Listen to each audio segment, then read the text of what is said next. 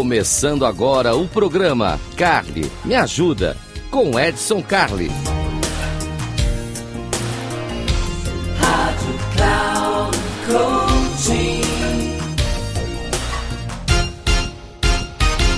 Olá, seja muito bem-vindo. Esse aqui é o Carly Me Ajuda e eu sou o Carly. Estou aqui para te ajudar. Carly Me Ajuda é um programa feito para você, feito para você que tem dúvida, para você que tem uma necessidade, para você que quer saber um pouco mais. Você manda seu e-mail para edson@inteligenciacomportamental.com edson@inteligenciacomportamental.com e eu aqui na nossa querida Rádio Cloud Coach eu respondo para você, eu te ajudo. Isso. Faça como fez o nosso ouvinte aqui, o Jonathan. O Jonathan, inclusive, não mandou e-mail. Ele entrou lá no nosso canal do YouTube, lá no canal Comportadamente, e deixou um comentário.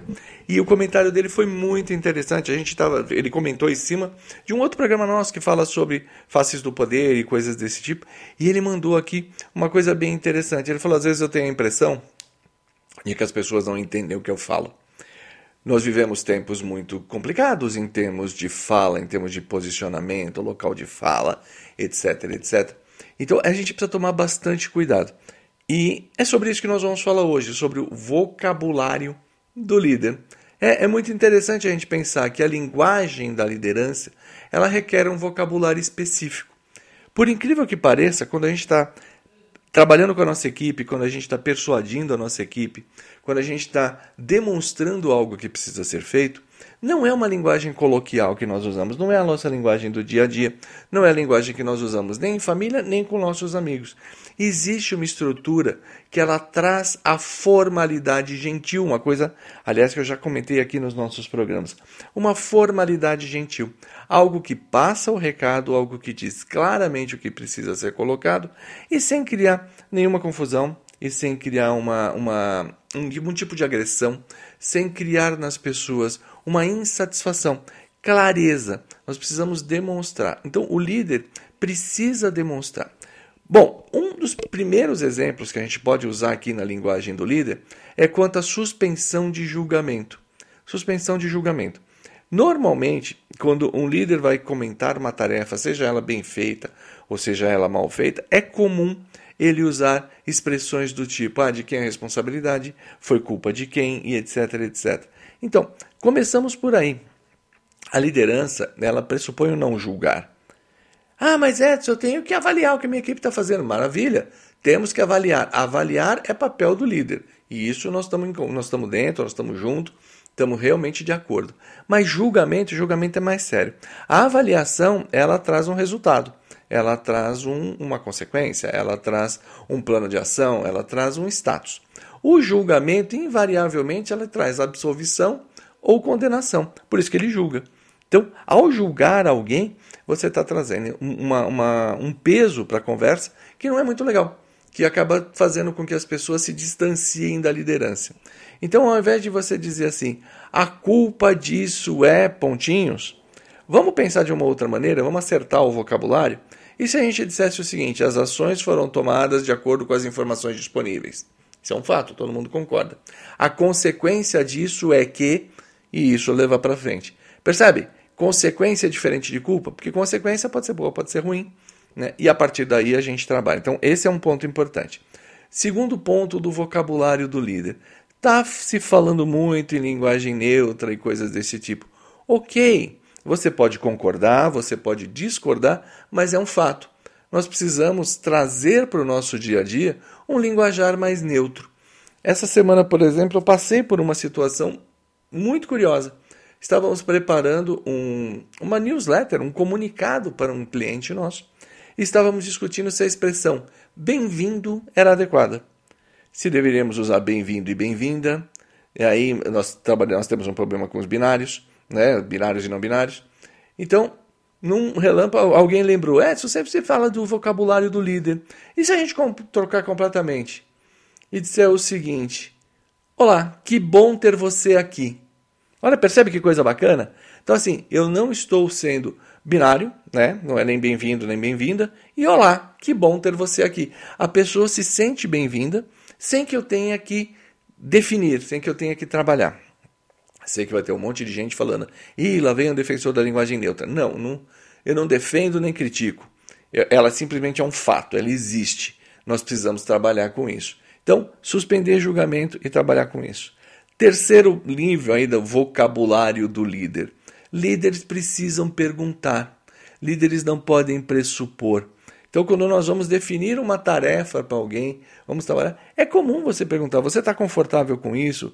Você entendeu? Faz sentido para você? Eu uso muito a expressão faz sentido para você, porque quando você trabalha com essa expressão faz sentido, você leva a outra pessoa a refletir. Nesse momento está fazendo sentido? É isso que você gostaria de trabalhar? Qual é o seu propósito com isso? Então, um líder que faz boas perguntas, ele tem um bom vocabulário palavras que podem estimular a sua equipe a trabalhar. Né? Isso vai trazendo mais conforto para a equipe.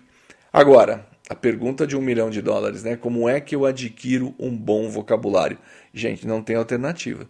Pessoa que não lê, pessoa que não escreve, pessoa que segue essa filosofia moderna de que que eu, eu, eu, chamo isso de filosofia de Twitter, né? Que tudo tem que ter 140 caracteres e tudo tem que ser muito rápido, porque o mundo é assim, porque é pouca informação, porque as pessoas não leem. Isso é baboseira.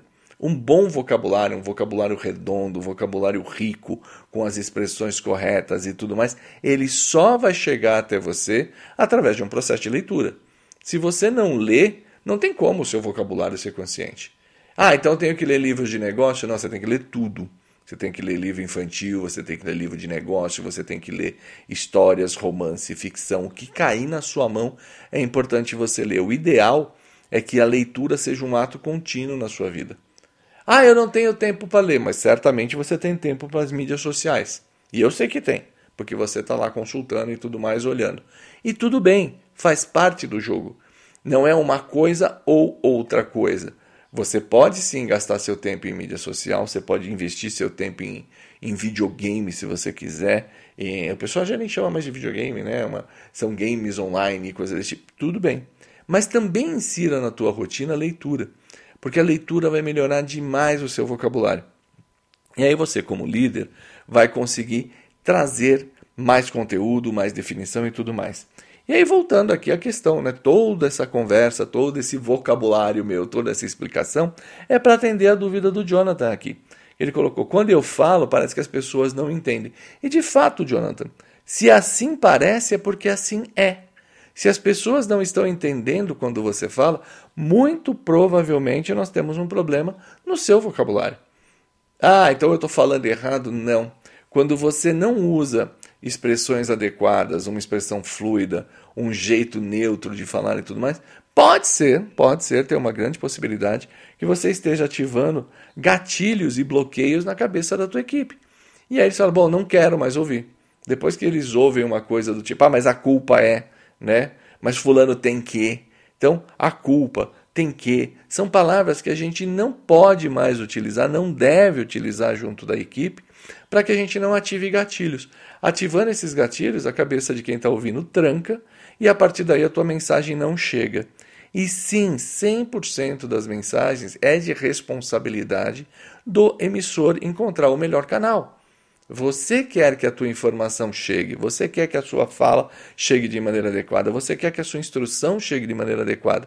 Então é muito importante manter um vocabulário adequado, limpo, sereno, fácil das pessoas entenderem. Esse é um exercício, é uma constância que nós temos que fazer o tempo inteiro. Algum tempo atrás eu já falei também que algumas pessoas tentando buscar aceitação fazem uso do humor. O humor também é uma arma muito perigosa para você trabalhar com a tua equipe. Nem sempre nós queremos dar risada, nem sempre nós queremos estar felizes assim nesse ponto. Tem o momento certo. Então, comandar uma equipe, trazer resultado para a equipe, passar orientação, requer um vocabulário, requer postura, requer ritmo, requer voz de liderança. É para isso que nós estamos aqui. Não é um exercício fácil, Jonathan. É uma coisa que você vai precisar se dedicar para fazer. Mas é para isso que eu estou aqui, é para isso que serve o Carly Me Ajuda para trazer essas dicas para vocês e fazer com que vocês comecem a perceber o que está acontecendo. E na dúvida, você já sabe o que você tem que fazer. Manda teu e-mail para edson.inteligenciacomportamental.com edson.inteligenciacomportamental.com Seja aqui, na nossa querida Rádio Cloud Coach, ou seja lá no YouTube, no nosso canal Comportadamente. Eu vou ajudar você, eu vou trazer dicas, eu vou trazer orientações. E é isso, eu fico por aqui. Eu sou o Carly, um grande abraço e até uma próxima.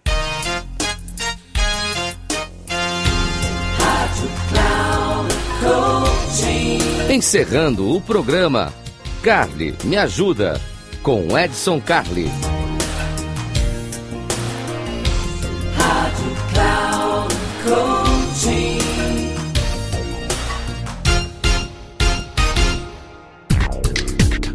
Se ligue, o programa Carly Me Ajuda, com Edson Carli, sempre às terças-feiras às duas da tarde, com reprise na quarta às 17 horas e na quinta às 9 horas da manhã, aqui na Rádio Cloud Coaching.